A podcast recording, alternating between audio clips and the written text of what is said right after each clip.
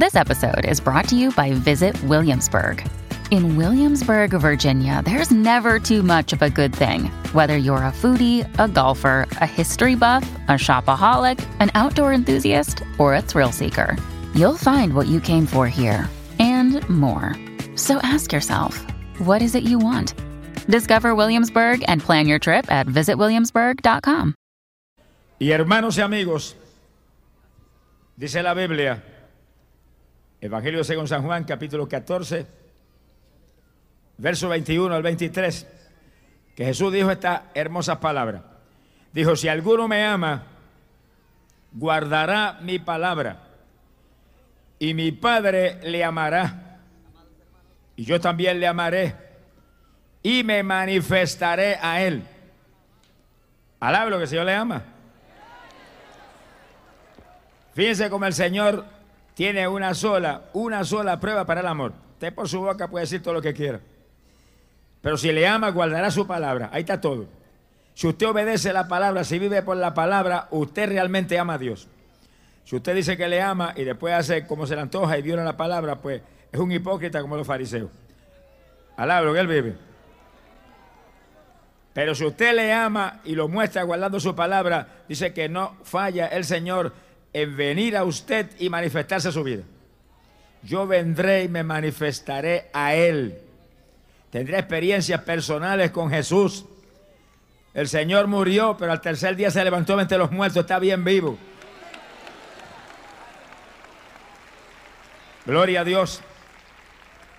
No crean un Dios muerto, ni crean un Dios de madera, crean un Dios vivo, que en la persona de Cristo Jesús se manifiesta a tantos aquí abajo que guardan su palabra. Glorias a Dios.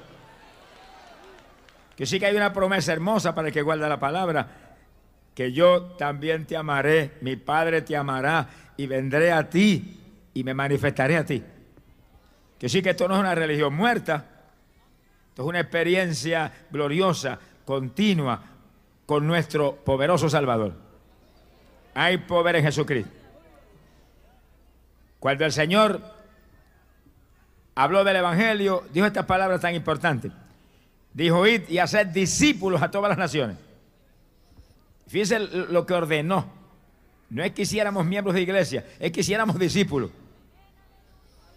Que si tiene mil miembros, tenga mil discípulos. Si tiene dos mil, dos mil discípulos. Ahora, ¿quiénes son discípulos? Juan 8, 31. La Biblia dice, que los que guardan su palabra, esos son verdaderamente sus discípulos. Fíjese que todo es lo mismo. ¿A quiénes, quiénes son los que le aman? Los que guardan la palabra. ¿Quiénes son discípulos? Los que guardan la palabra.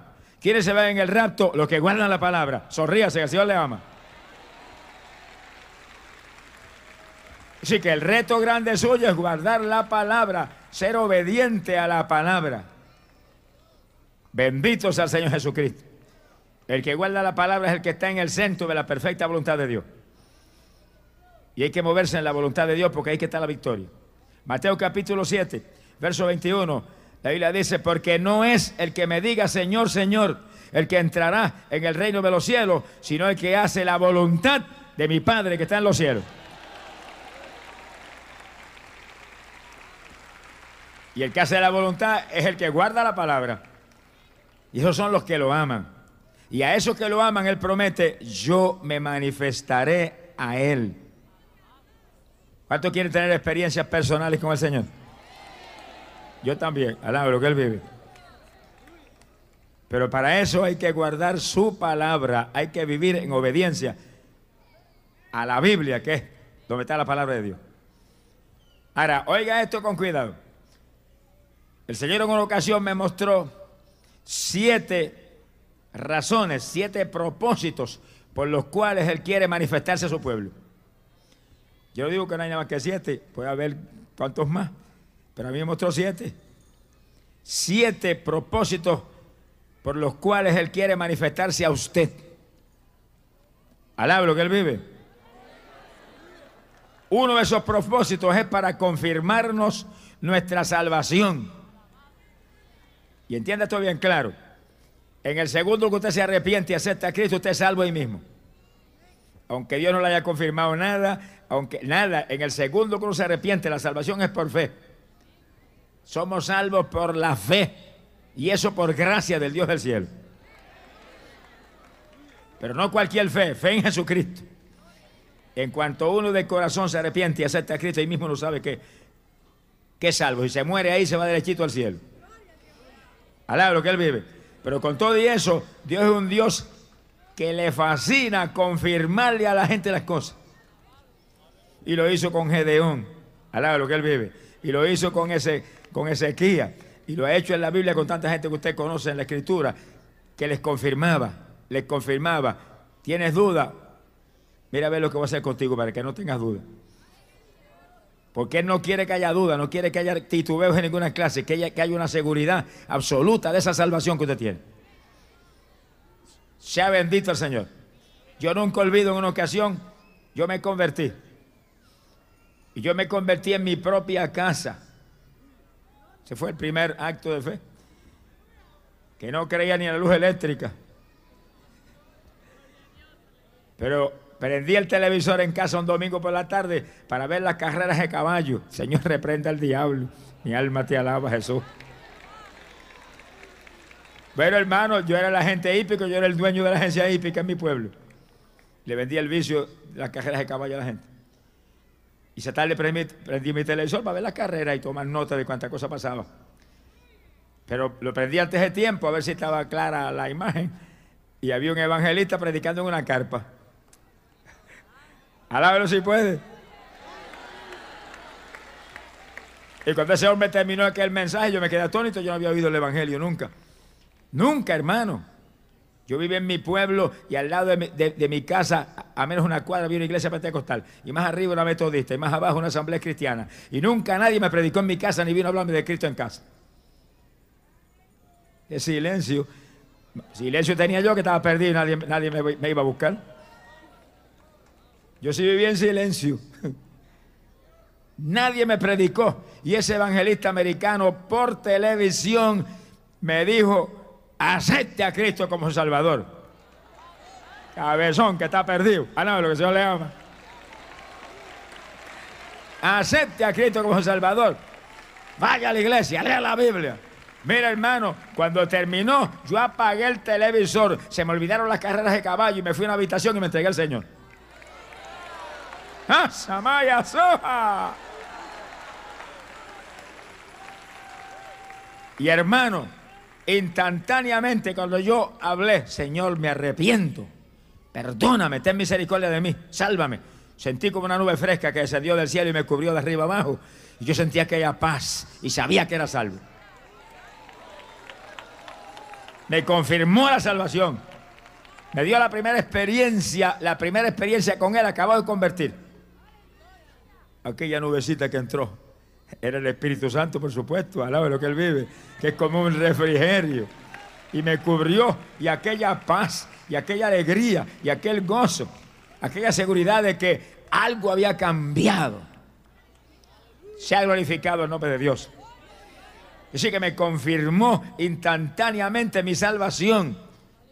Y después, varios días más tarde, vengo yo. Era, de Dios sacar la mano y meterme una, galleta. Al lo que Dios le ama. Y le digo, Señor, confírmame que es verdad que yo soy salvo. Yo lo creo, pero confirma, yo quiero una confirmación. Y no pasaron dos o tres días cuando yo me acosté me dormí. Y esa noche Dios me dio una visión nocturna.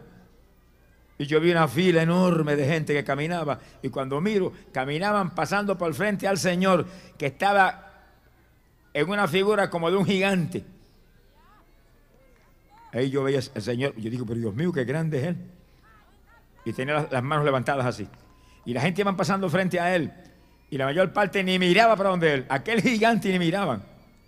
Y seguían andando. Así va la mayor parte de la humanidad que ni mira hacia Dios, ni mira hacia la cruz, ni mira hacia arriba y perdido, rumbo a la eterna condenación. Pero usted que está aquí en esta noche, que está perdido, mira hacia Jesús en esta noche, ponga los ojos en ese Cristo en esta noche, te va a salvar, te va a dar vida, te va a librar de condenación. Esta es tu noche, aprovechala, aprovechala.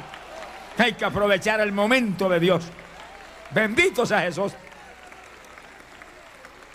Algunos miraban hacia él, pero seguían de largo. No, hacían ningún movimiento. Pero otros miraban, se detenían y se paraban frente a él. Y él hacía así y le ponía las manos en la cabeza. Cuando yo vi eso, mire, me metí en la fila corriendo. Alaba lo que él vive. Iba moviéndome desesperado por llegar frente al Señor. Iba moviendo hasta que por fin llegué. Cuando llegué, me moví y lo miré ahí. Y ese gigante con esas manos levantadas. Y bajó las manos y me las puso sobre la cabeza. Cuando me la puso sobre la cabeza, ese fuego que corrió por la cabeza. Alaba lo que él vive. Di un salto y quedé sentado en la cama. Y ahí sentí ese calorcito todavía. Gracias Señor que yo sé que soy salvo. Yo sabía que yo lo sabía, pero quería una confirmación más. Y esa es, una de las, razones por las cuales Él se manifiesta a su pueblo, para confirmarle la salvación, porque el que es creyente tiene que estar seguro de salvación, tiene que tener una seguridad absoluta, no puede haber dudas en esto, no puede haber titubeos en esto, esto es lo único eterno, esto es lo único importante, lo demás todo se lo llevará el viento, pero aquí está, aquí es que está lo grande, alabado sea Dios. ¡Ay, pobre Jesús! Mira, hermano, me han contado de grandes líderes religiosos en mi país que le han preguntado cara a cara, esos evangélicos son listos. ¿Usted está seguro de salvación? Ah, bueno, mire, eh, está más perdido que el diablo, sonríese que el Señor le ama. El que está seguro de salvación, ¿usted está seguro de salvación? Sí, Señor, aleluya, soy salvo, siento, siento su poder, siento su salvación, siento su gloria, siento el gozo y la paz de Dios. Gracias, estoy lavado en la sangre. Hay titubeos en esto. ¿Cómo puede haber titubeo en lo único eterno? Lo demás todo es secundario. Bendito sea el Señor Jesús. Ahora, el Señor le mostró un segundo punto que Él también se manifiesta a nosotros, sus hijos, para sanarnos las enfermedades. Y hay a veces experiencias profundas, especiales, cuando Él hace ese acto de sanidad en hijos que le aman de todo corazón. Sea bendito el Señor Jesús. Yo recuerdo en una ocasión, ya muy poco tiempo convertido, pero estaba predicando arriba, abajo, por cuanto campo y cuanto pueblo había en Puerto Rico y fui a predicar una campaña de cinco días en un lugar que se llama el Cubuy, en Canómana, muy alto y muy frío aquel lugar. Y la iglesia, donde estábamos en la campaña, yo comencé a predicar esa noche y yo estaba ahí en el púlpito y por la puerta entraba un viento frío como hielo. Y según yo predicaba, se me metía por la boca ese viento. Por poco ni acabo de predicar el mensaje esa noche. Me dio como un espasmo y me quedé ronco que casi no se me entendía lo que hablaba. Yo acabé como pude y me fui para la casa. Y dije, Señor, son cinco días, pero no podía ni hablar, ni me salía una palabra. Llegué a la casa donde me hospedaba con unos hermanitos, me cerré la habitación y me senté en la cama y me recosté de la pared. Y le dije al Señor en el pensamiento, porque no me salió una palabra. Le dije, son cinco días y yo no me voy a ir para Camuy en vergüenza. Yo vine a predicar cinco días y no me muevo de aquí hasta que tú no me sanes. Tu palabra dice que por tu llaga fuimos nosotros curados y yo creo eso. Y ahí, y ora, y ora en el pensamiento, no podía ni alabar, ronco, pero prácticamente sin voz. Y ora, y ora, y ora, y espera, y ora, y espera, y pasó una hora, y dos horas, y tres horas, y cuatro horas, y parecía que iba a amanecer. Y de momento yo sentí un ruido, cuando abrí los ojos, estaba el Señor parado frente a mí, a mis pies.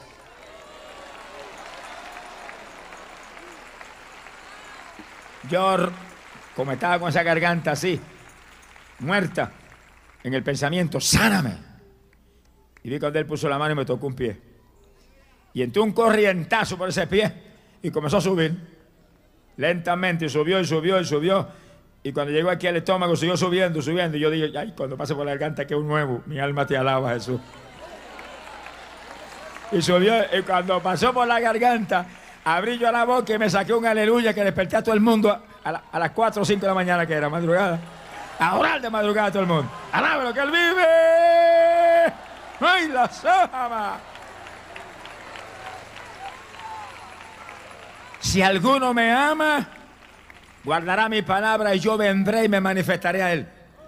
Se manifiesta para confirmar tu salvación. Tú el que está aquí tiene que estar seguro de salvación. Si usted no tiene eso, mire, tiene que en esta noche llevárselo con usted para su casa. Porque oiga bien, usted no se puede arriesgar a salir de aquí sin salvación. Usted no sabe si amanece vivo mañana. Usted no sabe cómo está este mundo convulsionado, cómo está el crimen, la maldad hoy en día. Cada cual tiene que volverse asegurado de que tiene salvación, que un accidente y se murió, de gloria a Dios que se fue para el cielo con el Señor. Alá, lo que él vive. Se formó un tiroteo y le dieron un tiro, se fue con el Señor. Alá, para nosotros el vivir es Cristo y el morir es ganancia. Gloria a Dios. Pero si no tiene salvación y se muere, se fue al infierno ahí mismo. Esto es así de claro y de sencillo. Y entonces no hay nada más que se pueda, hacer por usted. Nada. El que se muere en pecado, apenas sale de aquí para afuera, espíritus malignos lo, lo llevan para abajo. Y ahí en ese lugar trágico, enfrente a la primera muerte, muerte espiritual, muerte eterna, no hay nada que se pueda hacer por usted. Le pueden rezar 50 años y sigue perdido en el infierno. Pueden prender 100 mil velas y sigue en tinieblas. Aquí no hay más que una luz que alumbre espiritualmente. Y esa es la luz de aquel que dijo, yo soy la luz del mundo. Alabado sea Dios. Ay, Samaya Soja. Poderoso Jesús. Por eso que usted tiene que asegurar su salvación. Y en esta noche usted no se vaya de aquí sin Cristo por nada. Usted no sabe lo que puede pasar. Si pierde la salvación, lo perdió todo. Será eterno tormento, será eterna perdición. Por los siglos y los siglos vivirá lejos de Dios, perdido para siempre. Eso está claro en la Biblia, eso no hay quien lo pueda cambiar. Y la religión que lo quiere cambiar, allá ellos, pero a ellos lo van a cambiar también. Mi alma te alaba, Jesús. Él también se manifiesta para sanarnos si es menester sanar la enfermedad. Sea bendito Señor. En esta noche estoy seguro que va a haber manifestaciones del Señor personalmente con vidas que están aquí enfermas para sanarlo. Lo vimos anoche.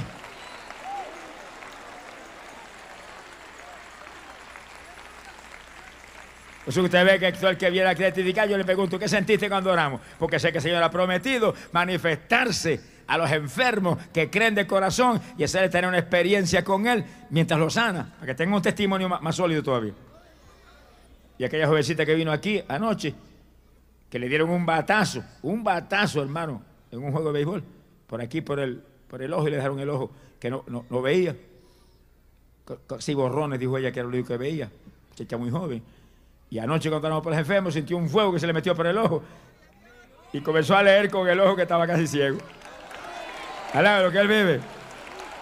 La probamos aquí arriba con el ojo bueno tapado y el ojo que veía borroso leyendo. ¿Quién fue? A él bendecimos. Que sí que el Señor cumple lo que dice. Me manifestaré a aquellos que me aman para confirmar la salvación o para sanarlo. Pero hay una tercera forma, un tercer propósito por el cual Dios se manifiesta aquellos que le aman. Sonríase que el resto grande es que usted ama al Señor. El cristianismo no es la religiosita muerta ni la tradición de papá y mamá. Esto es una, esto es una amistad sincera con Jesús. Esto es un caminar con Jesús. Esto es como Enoch, que andaba con Dios, como Noé, que andaba con Dios. Esa es la religión del cielo. Alabado sea Dios, andar abrazado con el Salvador. Y la definición más hermosa, esto es un primer amor con Cristo. ¿Cuántos están enamorados del Señor? ¿Cuántos atreven a levantar la mano y decirse, yo estoy enamorado de ti? Yo, yo soy. Yo estoy enamorado de ti. ¿Cuántos están libres en el Espíritu? Vamos a ver si es verdad. Mire para arriba y tírele un besito al Señor. Y dígaselo, yo estoy enamorado de ti. Yo estoy enamorado de ti. ¡Ay, Samaya, Sama! ¡Poderoso Dios! Bendito sea tu nombre. Hay poder en Jesucristo. Esto es un primer amor con Jesús. Esto es enamorado de Jesús. Somos fanáticos de Jesucristo. Alabado sea Dios.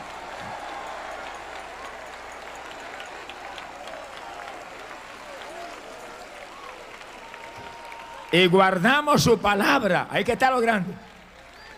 Y Él se manifiesta a nosotros. Se manifiesta en nuestras vidas. Y hay un tercer propósito por el cual se manifiesta.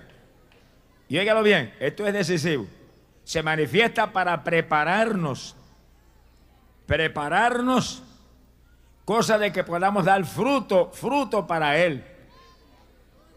Y diga eso, que esta parte no es juego, esto es vida o muerte. Juan el Bautista predicando dijo esta palabra, Mateo capítulo 3, verso 10. Dijo, y el hacha está puesta a la raíz de los árboles, y todo árbol que no dé buen fruto será cortado y echado al fuego. Oiga, no crea que ese mensaje era para los árboles de naranja.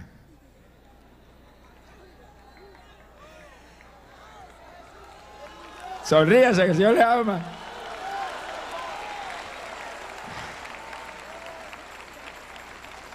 Ese mensaje era para el llamado pueblo de Dios de aquellos días. Y es mensaje para la iglesia de Jesucristo en este día. Y cada árbol de eso, usted como creyente, el árbol es un tipo del creyente. Que lo sembraron, creció y tiene que dar fruto. Y si no da fruto, el, dueño lo corta. Mi alma te alaba, Jesús. Hay que dar fruto. Todo árbol que no da buen fruto, dijo Juan, no es cualquier frutito, buen fruto si no da buen fruto, será cortado y mire, mire por dónde va, echado al fuego. Hermano, es condenación. En una ocasión Jesucristo dijo, y por eso, y hablaba de la incredulidad, por eso muchos de los hijos del reino serán echados a las tinieblas de afuera, y allí será el lloro y el crujir de dientes. Oye, hermano, qué cosa fea esa. Hijos del reino, creyentes, hijos de Dios que por incrédulos y por indiferentes y por desobedientes los echaron para, para los demás los pecadores. Las tinieblas de afuera, cuando lean el libro ese del infierno, van a ver cuando Dios le mostró las tinieblas de afuera a esa mujer en el infierno. Dijo, esas son las tinieblas de afuera. Y, ella dijo, pero ¿y cómo? Y que aquí hay hijos del reino, sí, ahí están. Y ella vio como un lago de fuego en ese lugar específico del infierno y esa gente tratando de salir, pero no salían. Y ella oía literalmente el grujir de dientes y el lloro. El Evangelio no es un juego, hermano. En el Evangelio hay que obedecer a Dios. Alguno me ama, guardará mi palabra. Para los que estamos firmes en Cristo y guardamos la palabra, ya no hay condenación. Para los que están en Cristo Jesús, ya no hay condenación. Solo hay vida, solo hay victoria, solo hay paz y gozo por la eternidad. Pero hay que vivir la palabra. Glorias a Dios. Esto no es un juego de religión. Eso es lo que teníamos antes, un jueguito de religión. Y estábamos más perdidos que Belcebú. Ahora tenemos a Cristo. Hay que honrarlo como Él merece.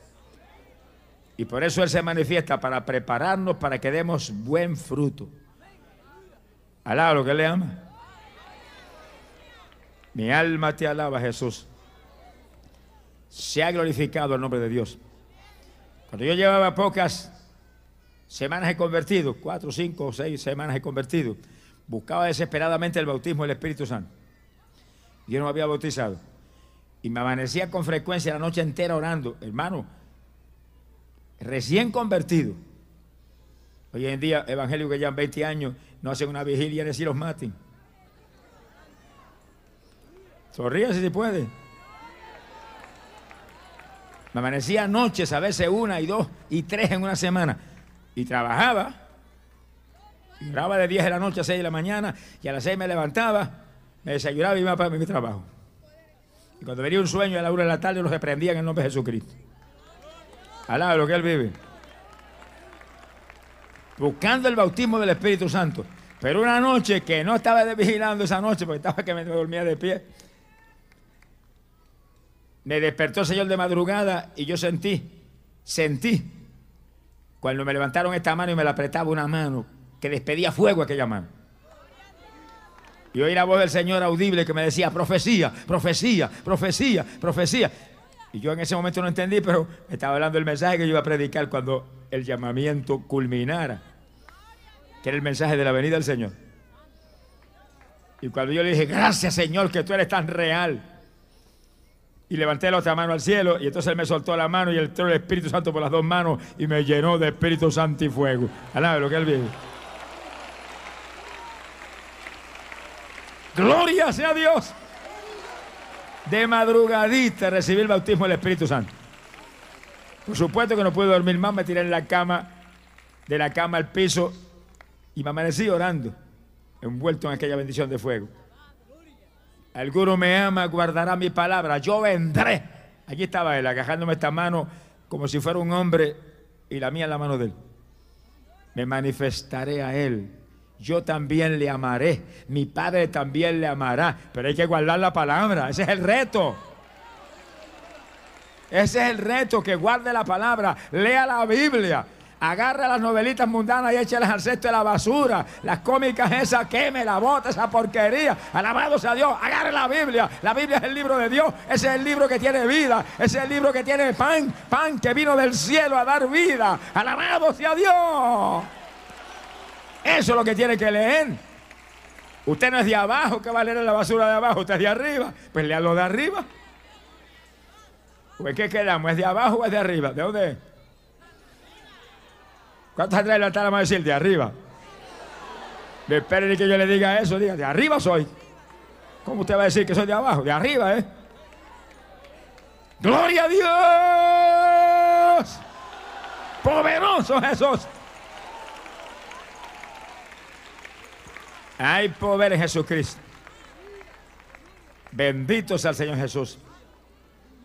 Si somos de arriba, hermano, hay experiencias de arriba para nosotros. Él lo prometió. Yo vendré, yo, yo personalmente vendré y me manifestaré a ti, porque tú me amas. Y una de las pruebas del amor es esta. No se le vaya el gozo ahora, sonríase. Dice, yo amo a los que me aman y los que me buscan de madrugada me encuentran. Ay, la primera vez que me aplauden cuando digo eso, sonríase que el Señor le ama, qué bueno. Gracias a Dios. Estamos en el paraíso casi.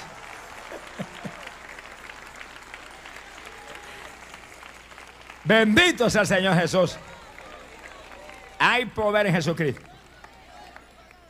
Fíjense que una de las pruebas del amor es la obediencia a la palabra.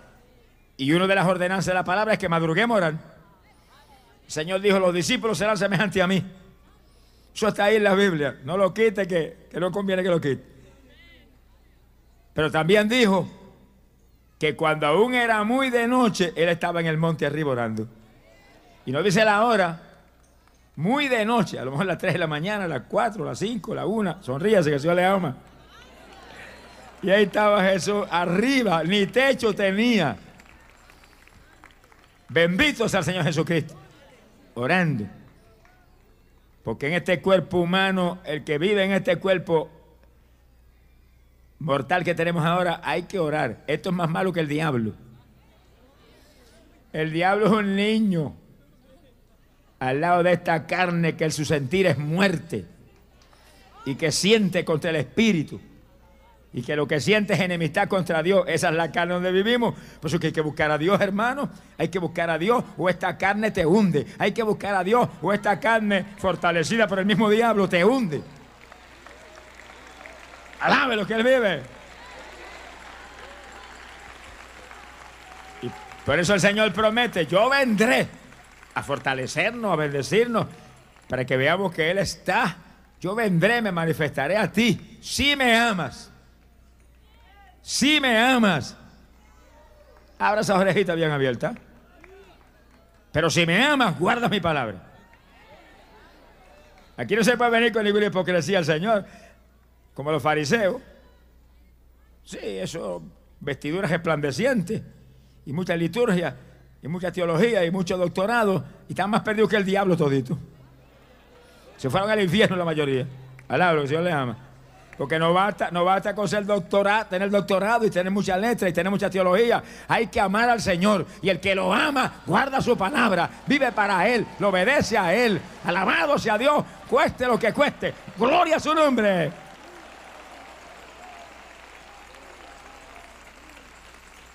Y Él se manifiesta para fortalecernos, para que demos fruto. Hay que dar fruto, hermano.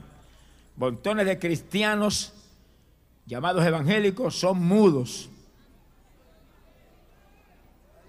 Se le metió un demonio mudo que no hablan. Del pastor sí hablan de vez en cuando, pero no le habla a la gente de Cristo. Ni al vecino, ni al a nadie.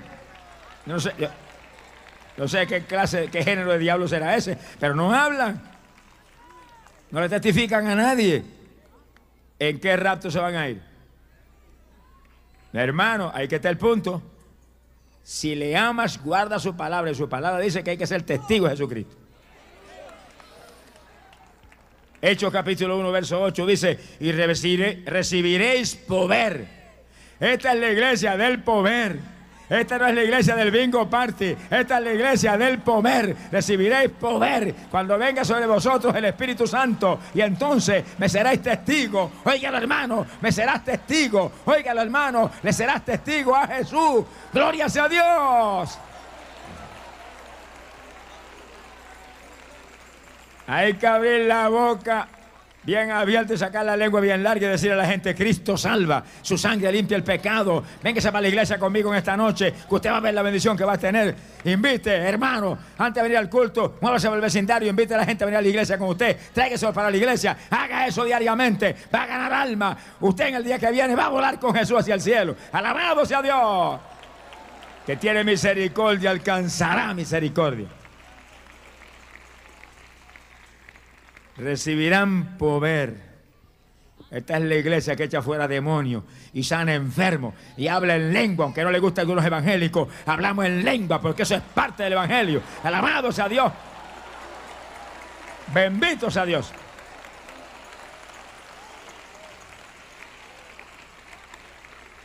Se ha glorificado el Señor. Hay un cuarto punto decisivo. Señor se manifiesta a nosotros para guiarnos a hacer su voluntad. Fíjense que eso está en la Biblia bien claro. Romanos capítulo 8, verso 14. La Biblia dice, los dirigidos por el Espíritu de Dios, esos son los hijos de Dios. Que sí, que el creyente que se dirige en ellos todavía, por su carne, todavía está fuera, está fuera de órbita. Alaba lo que él vive.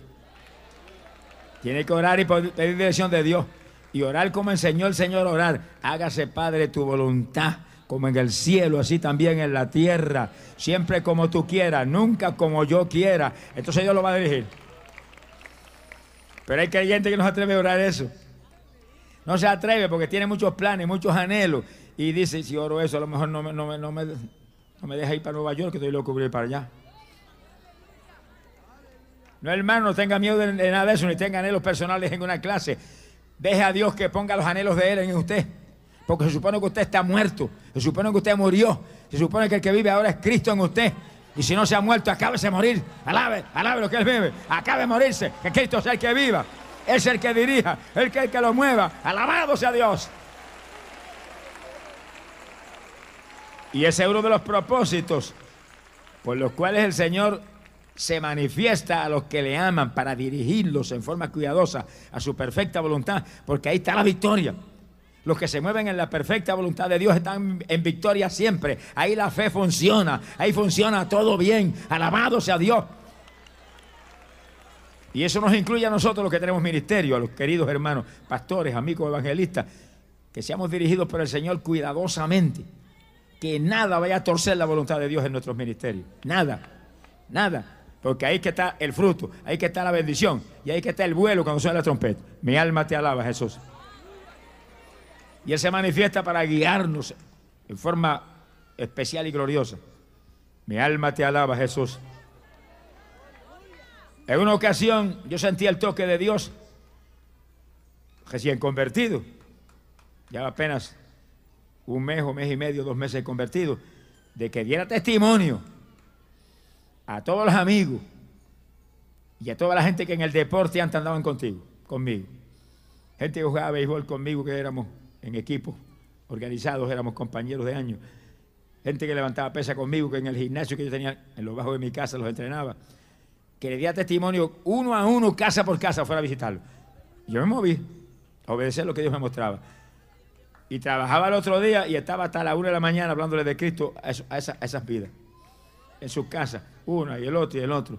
De pronto el Señor me mostró, vamos a hacerlo ahora en una forma más amplia. Ponle dos bocinas arriba al techo de tu casa y predícale al pueblo. Yo dije, aquí me cortan el cuello a mí ahora. Mi alma te alaba. Pero lo hice, hermano. Como dice el apóstol Pablo, con temor y temblor fue, pero lo hice. Me subí arriba de la casa, puse mis dos bocinas y su cable y en una habitación en mi casa tenía mi amplificador y tenía un tocadisco también con y discos y demás para ponerle al pueblo. Y yo me cerraba en esa habitación, prendía el amplificador y comenzaba. Y estaba una hora, hora y media, y le traía música y oraba por los enfermos de ahí. Eso era un escándalo. Llamaban a casa y nos insultaban. Decían mil cosas. En una ocasión uno que fue un compañero que me amaba tanto, Señor, reprenda la hipocresía. Compañero es Cristo que murió por usted y murió por mí. Eso se llama. Ese compañero en el deporte que me amaba tanto me llevó a la corte porque predicaba en casa que le molestaba a él. Yo fui a la corte. Llegué allí y había orado largo y tendido. Y el juez se quedó pensando cuando la acusación y demás y dijo, bueno, un momento. Si el cura tiene bocinas ahí, predica y el pueblo oye todo lo que él habla, pues el hombre tiene el mismo derecho. Mire, váyase, no las ponga muy altas, me dijo, pero siga predicando. Alaba lo que él vive.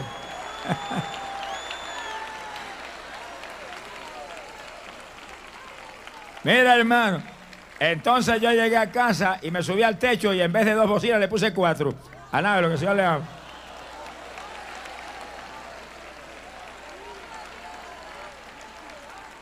Pero mire, llegó un momento que eran tantas las llamadas insultando y diciendo mil cosas que levantaban a de mis hijas, que eran pequeñitas en esa época, el teléfono y ahí las insultaban. Y mi esposa levantaba el, el teléfono y le decía que hasta del mal que iba a morir si no, se- si no, bajaba las bocinas. llegó un momento que la tensión era tan grande que yo pensé quitar las bocinas. Ya había predicado un mes o más. Y me encerré ese día en la habitación. Y cerraba, yo cerraba por dentro que nadie me fuera a interrumpir. Cerraba por dentro que no me podía abrir nadie la habitación. Y dije, Señor, esta es la última vez que voy a hacerlo. Fíjate la tensión en que están mis hijas, mi esposa, el hogar, por tanta llamada y tanta cosa. Bueno, me cerré. Prendí mi, mi amplificador y comencé. Y en mi mente, este es el último, la última vez que lo voy a hacer. Y cuando comencé a hablarle al pueblo, y le iba a decir, hoy es la última vez, voy a despedir. No se, no, se van a sentir más mal. Cuando fui a hablar ese asunto, sentí cuando abrieron la puerta y alguien entró. Y dije, ¿cómo es eso? Si está cejado por dentro, ¿quién va a entrar? Pero el que, el que entró abrió la puerta por fuera y entró. Sin llave y sin nada, lo que él vive. Y caminó por la habitación y se paró detrás de mí, como un hombre. Yo dije, el Señor. Me quedé quietecito que temblaba y seguí, seguí tratando de hablar. Casi tartamudeaba, pero seguí tratando de hablar. Y de pronto sentí cuando esa, esa figura humana que estaba detrás de mí se volvió espíritu y se levantó y se me metió por la cabeza para adentro. Me saqué un aleluya que yo creía que las bocinas habían volado un pedazo arriba en la de. Pero un aleluya. ¡Aleluya! ¡Gloria a Dios! ¡Bendito sea su nombre! Mira, hermano, le prediqué a ese pueblo un mensaje que yo creo que tembló a la gente en las casas. Y oré por los enfermos. Y terminé y dije, Señor, cuando tú me hables, yo quito las bocinas, sigo para adelante. Se manifiesta a los que le aman para guiarlos, dirigirnos a hacer su voluntad. O sea, yo iba a, a- a tu- a tumbar el asunto, a terminar las transmisiones fuera de la voluntad de Dios. Por el temor de que hablaban y decían, despreocúpese lo que diga nadie, que lo insultan, dé gloria a Dios. Cuando te insulten, te vituperen, te ofendan por causa del Evangelio, gozaos y alegraos. Qué grande es la recompensa en el cielo. Glorias a Dios. Gócese y alégrese. Cuando nadie se moleste, está la cosa mala. Y ahí yo seguí, estuve como tres meses. A los tres meses Dios me habló y me dijo, se acabó. Baja la bocinita que ya es suficiente. Yo la bajé.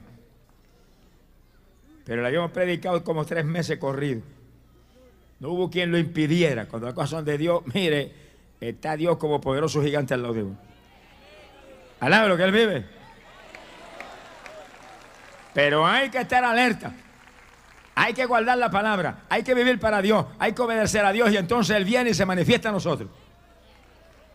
Para confirmar tu salvación, para sanarte si estás enfermo, para dirigirte para que hagas la perfecta voluntad de Él y para prepararte para que seas un testigo fiel, un testigo que mueva a otros a este camino glorioso del Evangelio. Pero también el Señor se manifiesta a nosotros con otro propósito. Hay un quinto propósito. Se manifiesta a los que le aman para librarlos de las tramas de Satanás. Pues estar seguro todo el que está aquí que está firme en Cristo. Si usted no está firme, no hay, no hay problema. Diablo está contento con usted y te deja tranquilo. Está muy orgulloso de ti. Alaba lo que Dios le ama. Pero el que está firme, echando humo hasta por los ojos y testificando a todo el mundo de Cristo y orando y ayunando y buscando a Dios, está el diablo que, que, echa fuego contra ti. Sea bendito el Señor Jesús y está preparado para atacarte y hacer contra ti cualquier cosa en cualquier momento. Pero para eso se manifiesta el Señor a nosotros, para librarnos de esas tramas satánicas. Y yo he vivido eso, hermano, docenas y docenas de veces. Docenas y docenas de veces he visto a Dios moverse y librarme de cuántas cosas terribles. Yo predicaba un culto en la ciudad de Nueva York, en una iglesia. Estaba la iglesia atestada que no cabía una persona más, no se podía ni caminar dentro de la iglesia. Y yo estaba ya predicando en el púlpito. Y no, no, no había podido captar el drama que estaba ocurriendo. Pero había un joven que llegó a la iglesia y comenzó a moverse por entre la gente y casi no podía porque estaba tan apiñada la gente. Pero él empujaba hacia los lados y iba pasando poco a poco y venía a matarme. Venía armado y venía a matarme. Se fue acercando y se fue acercando y siguió acercándose. Y nadie se daba cuenta de la infiltración de ese muchacho. Y de pronto cuando llegó a una distancia ya muy cerca, como de aquí a esa soga, que iba a saltar al altar, le han dado una clase de puño de arriba para abajo. En el casco de la cabeza y ¡pam! Cayó al piso como muerto. Ese papá tiene un puño que cuando mete ese puño no nace más hierba. Alaba lo que Señor le ama. Bendito sea su nombre. De mete papá ese puño y se acabó. Sea bendito el Señor. Ese muchacho cayó como muerto y los hubiera tratado de levantarlo y era el cuerpo mongo, mongo. Se puso mongoloide. Y ahí estaba tirado. Yo, yo, tuve que parar de predicar y me fui al lado de él y lo oré. Cuando le oré, el muchacho se recuperó se me quedó mirando. Me dijo, yo vine a matarlo. Y le dije, ¿qué te pasó? Dado una clase de golpe de arriba para abajo que me jajaron la cabeza. Mi alma te alaba, Jesús. ¿Cuántos alaban? Alaba lo que Él vive. Alaba lo que Él vive. Bendito sea su nombre. Mi alma te alaba. Sea bendito Señor. Yo le dije, mi hijo, eso fue papá, tiene un puño, mi hijo, no pelees contra él. Si te mete el otro, te mata. Me dijo, no, no, no, no me va a dar el otro, yo voy para el altar para entregarme al Señor, ore por mí. Parece que lo convenció, lo convenció con un, con un golpe de esos fulminante. Es como que pensó, dijo, mm, con este yo no peleo, si te me llega a dar otro, acaba conmigo. Y se entregó. Y después yo me gozaba porque pasó ese culto y yo seguía en Nueva York un cuantos días más y el pastor un día me dijo, hermano, ¿te acuerdas el joven aquel que fue a matar? Sí, me acuerdo y me acuerdo del puño que le dieron también. Me dijo, es el primero que llega a la iglesia. Parece que se acuerda todos los días del, cocotazo. Cuando yo voy a abrir la iglesia, está sentado en las escaleras esperándome. Hay gente que necesita que le meta su golpe, pero no se lo dé a usted, que se lo dé Señor al lado de lo que Él vive. Bendito sea su nombre. Pero el Señor se manifestó en esa noche para librarme de un ataque a Satanás. Si alguno me ama, guardará mi palabra, yo vendré y me manifestaré a Él, a Él. A veces, para defendernos de los ataques malignos, si el diablo no viene nada más que a matar, robar y destruir, tres propósitos. Y de cualquiera de esos te libra el Señor si tú amas al Señor lo suficiente para guardar su palabra. El reto de todos los que estamos aquí en esta noche, usted guarde la palabra. Ahora, todo el que está aquí que no es salvo, todo el que está aquí que está perdido, todo el que está aquí que no ha aceptado a Cristo, empieza a guardar la palabra en esta noche y el primer acto de fe y de obediencia es aceptar a Cristo como su Salvador, porque ese es el llamado, ese es el llamado, ese es el llamado. Los que me confiesen delante de los hombres, yo también los confesaré delante de mi Padre Celestial y delante de sus santos ángeles. Glorias a Dios. ¡Ay, poder Jesús! Bendito sea el Señor Jesús. Hay un sexto punto por sexto propósito por el cual se manifiesta el Señor para aquellos que son sus hijos y que le aman. Y es para corregirnos. Y la Biblia dice que Dios reprende y castiga a los que ama. si no lo reprende y lo castiga usted, porque usted será un bastardo. Alaba lo que el Señor le ama. Pero al que le ama, al que es hijo legítimo, legitimado por sangre, alabado sea Dios. Lo corrige y da duro. Yo se lo puedo asegurar que da duro. Gloria a Dios por eso. Es como los padres de la tierra. Usted padre tiene sus hijos, tiene que corregirlos.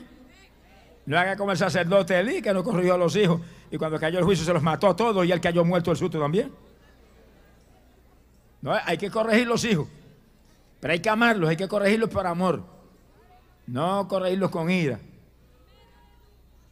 Hay que corregirlos en amor, porque uno los ama. Sea bendito el Señor Jesús. Y todo padre que ama corrige a sus hijos. Sea bendito el Señor. Y el Dios del cielo ama más que nadie, pero corrige.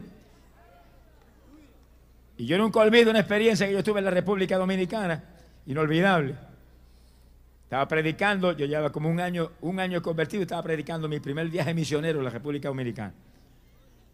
Y mi esposa estaba conmigo y veníamos viajando con varios hermanos en un taxi y sabíamos muy bien lo que cobraban porque los hermanos nos habían advertido, ustedes son extranjeros, esto es lo que pagan. Si no se alista, le van a cobrar más. y cuando llegamos al hospedaje, que fuimos a bajar, pues el taxista pidió como tres veces más de lo que valía. Y mi padre se lo dijo. Dijo, no, eso no es lo que vale, usted sabe que lo que vale es esto. Y el hombre entabló una discusión y discutieron ciertas cosas. Yo dije a mi esposa, por favor no discutan más, págale. Yo le pagué lo que, lo que él pidió y nos, bajamos. Cuando llegamos abajo, pues yo la regañé delante de los hermanos. Y dije, nunca vuelvas a hacer una cosa como esa discutiendo con un impío como ese. Bueno, mi esposa se avergonzó. Y cuando llegamos a la casa, que entramos a la habitación para descansar, me dijo, me avergonzaste delante de los hermanos. Y dije, tú tuviste la culpa. ¿Por qué te puedes discutir con un impío como ese? Y ahí, entonces no, pero me lo hubiera dicho sola acá, yo no me hubiera avergonzado. Yo dije, bueno, si hice mal, que el Señor me reprenda. ¿Verdad? Cuando uno está recién convertido a veces dice cosas que ahora no las digo yo por nada. Alaba lo que el Señor le ama. Bueno, nos acostamos y nos metimos debajo de un mosquitero porque había más mosquitos que pelos teníamos en la cabeza. Y ahí debajo del mosquitero pues nos dormimos. De madrugada yo sentí que entró alguien a la habitación y abrí los ojos. Y venía el Señor entrando por la puerta hacia adentro. Y traía una vara en la mano como de, un, como de un metro de larga. Yo dije, hasta aquí llegué. Mi alma te alaba, Jesús. Se acercó levantó el mosquitero, metió, levantó el mosquitero y me agarró a mí y me puso boca abajo. Y levantó la vara y me dio el primero. Alaba lo que Señor le ama. Mira, hermano, aquello era como un fuego. Yo sentía aquel ardor que me corrió por todo el cuerpo. Y levantó la vara y me dio el segundo. Y aquel ardor que aquello. Yo dije, aquí yo no me vuelvo a sentar. En 10 días no podré sentarme. Alaba lo que él vive.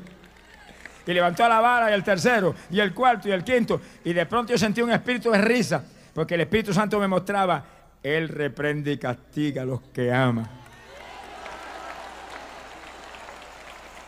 Bendito sea el Señor Jesús. Cuando terminó, que me dio como 14 fuetazos, salió, colocó el mosquitero en su sitio y se fue. Y yo me puse entonces boca arriba, pero me ardía todo el cuerpo. Mi alma te alaba, Jesús. Y yo me reía, gracias Señor, gracias por tu amor, gracias por tu misericordia. Y ya mi esposa dije, por culpa tuya me metí un 14 fuetazos que, me, que, que han acabado conmigo. Y le pedí perdón y perdóname, y lo hice mal. Y aprendí una lección muy grande. Sea bendito el Señor Jesucristo. Pero Él hace lo que prometió. Si alguno me ama, guardará mi palabra. Y mi Padre lo amará. Y yo también lo amaré. Y vendré a Él. Y me manifestaré a Él. Alabe lo que Él vive. Bendito sea su nombre. Cuando el Señor llamó a David, que sabía que David era bien desobediente, le dijo, te voy a castigar con vara de hombre. Y David, sí, sí, yo quiero que me, me des mi fuetazo cuando sea menester. Para que caiga en manos de la gente y caiga en tus manos mejor. Sea bendito el Señor Jesucristo. Dios quiere tratar con nosotros, hermanos, en forma real. Nuestro Dios es un Dios real. Nuestro Dios no es una religión. Nuestro Dios es una persona. Una persona que quiere tratar con usted de persona a persona, de padre a hijo, de amigo a amigo. Alabado sea Dios. Obedézcalo. Ábrele la puerta. Guarde su palabra, viva por su palabra y va a tener experiencias con el Señor que le van a fortalecer, le van a fortalecer espiritualmente. Bendito sea el Señor Jesucristo. Hay poder en mi Señor. Y hay una última, una última razón por la cual Dios se manifiesta a sus hijos, que es la más linda de todas. Esa de los fuetazos no es tan linda, pero es, es importante. Y es que Él se manifiesta a nosotros para mostrarnos su amor, mostrarnos cuánto nos ama. Alabe lo que Él vive. Y no tendría que hacerlo, porque el que envía a su propio Hijo inocente a morir para que usted pueda tener vida, verdaderamente ama. Alabado sea Dios. Y cada amigo que está aquí en esta noche, entienda, amigo, en esta noche usted tiene una prueba del amor de Dios. ¿Cuál prueba tiene? Que usted está aquí. Daría el diablo cualquier cosa porque usted no estuviera aquí, amigo querido. El diablo está furioso porque usted está aquí, amigo. Pero el Señor se movió y el Espíritu Santo lo aló para acá. Y a lo mejor un ángel lo aló por una manita y lo movió para acá. Sonríase que el Señor le ama. Y usted está ahí, amigo, porque Dios le ama. Usted está ahí porque Dios le ama. Pero le ama tanto que quiere que usted sea de Él. Alabado sea Dios. ¿De qué le vale a usted que Dios lo ame mientras usted no sea de Dios? Hay gente que dice, no, todos, todos somos de Dios. No, está equivocado. Primera de Juan, capítulo 3 verso 8 dice algo que no es lindo, pero óigalo. Dice, todo el que comete pecado es del diablo, porque el diablo peca desde el principio. Hermano, es feísimo, pero yo tengo que hablarlo. Porque en esta noche usted está ahí, está en pecado, está perdido. Satanás tiene derecho legal sobre usted. Y si usted se muere, será propiedad de él por los siglos y los siglos. Pero en esta noche ríasele en la cara y dígale, diablazo, te me escapo en esta noche, diablo. Bandido, te me escapo en esta noche. Alabado sea Dios. Porque oiga esta buena noticia, en el segundo en que acepta a Cristo, usted pasa de la potestad de Satanás a la potestad de Cristo Jesús. Gloria a su nombre. pasa de la potestad de las tinieblas a la potestad de la luz. Y decir la potestad de las tinieblas quiere decir escapa del infierno y entra en la luz de Cristo donde no hay condenación. Pasa de la muerte a la vida. Porque todo el que está en pecado hay una sentencia de muerte sobre usted. La paga del pecado es muerte. Pero hay una ley de vida en Cristo Jesús para aquellos que reciben a Jesús y se lavan con sangre. Glorias a Dios. En la noche aprovechela. Amigo, usted no está aquí por casualidad, ni está aquí porque vio una cuña de televisión. Usted está aquí porque el Espíritu de Dios lo trajo, porque Dios lo ama. Dios lo ama. Amigo, Dios te ama. Nadie te ama como Él. Envió a su propio Hijo a morir por ti. Cristo dio su vida por ti. Cristo derramó sangre inocente por ti. Precio de dolor, de maldición, de vergüenza para Él, por ti. Así te ama. Gloria sea a Dios. Y su gozo más grande es que tú seas de Él, propiedad privada de Él. Y esta es la noche, tú no te vas a ir de aquí por nada sin Jesús. Te van a estar probando en esta noche, te están probando en esta noche en la obediencia. Alguno me ama, guardará mi palabra. Te están probando en esta noche a ver si es verdad que tú puedes guardar su palabra. Tienes que dar el primer paso, aceptar a Jesús. Y en la segunda que tú la aceptas, te perdona. Su sangre te limpia. Instantáneamente tú vienes a ser uno capacitado para entrar en el cielo. El asunto es tan, tan sólido que si te mueres en esta misma noche acabando de aceptar a Cristo ahí, ahí mismo te vas con el Señor. Alabe lo que Él vive. Que sí que en esta noche tú estás envuelto en la prueba del amor. Dios te ha traído acá. Nada sucede si Dios no lo permite. Aquí no se cae, mire, ni un gorrioncillo por tierra, dijo el Señor, si no lo permitiera mi Padre Celestial. Usted está aquí porque Dios lo trajo. Usted está aquí porque lo movió Dios para acá. Lo movió para acá porque te ama, te ama. Entiende eso. Métete eso en el corazón. En esta noche te ha visitado. en esta noche te ha honrado trayéndote acá. Glorias a Dios. Pero es para que tú ahora lo honres a Él aceptándolo en esta noche y comenzando a ser propiedad privada del Dios del cielo. Glorias al Señor Jesucristo. Pero Él dijo, yo vendré y me manifestaré a los que me aman. Y un propósito es mostrarnos, confirmarnos ese amor sublime. Una ocasión yo nunca puedo olvidarlo jamás. Entró el Señor a mi habitación. Yo lo vi con mis ojos cuando pasó por la pared, como si la pared no existiera. Pasó por la pared. Separó lo mío y me puse las manos sobre la cabeza. Me corrían corrientes por todos lados por el cuerpo. Y yo sabía que estaba impartiendo unción especial para orar por los enfermos. Y cuando él terminó, se movió hacia la pared y cuando llegó a la pared se quedó quieto así, no atravesó, me miraba y caminó de nuevo para donde mí. Y yo dije, ponme las manos otra vez imparte más unción. Yo quiero más de esos ríos agua viva que estoy sintiendo. Pero cuando vino y se acercó, no me puso las manos, se inclinó y me besó aquí al lado de la cara como cinco o seis veces. Y a mí se me saltaron las lágrimas. Le dije, Señor, no soy digno de eso. Y el Espíritu de Dios me habló y me dijo, no eres digno, pero eres su hijo y Él te ama. Los padres que aman a los hijos los besan, los acarician y les muestran su amor. Alabro que el Señor le ama. Glorias a Dios.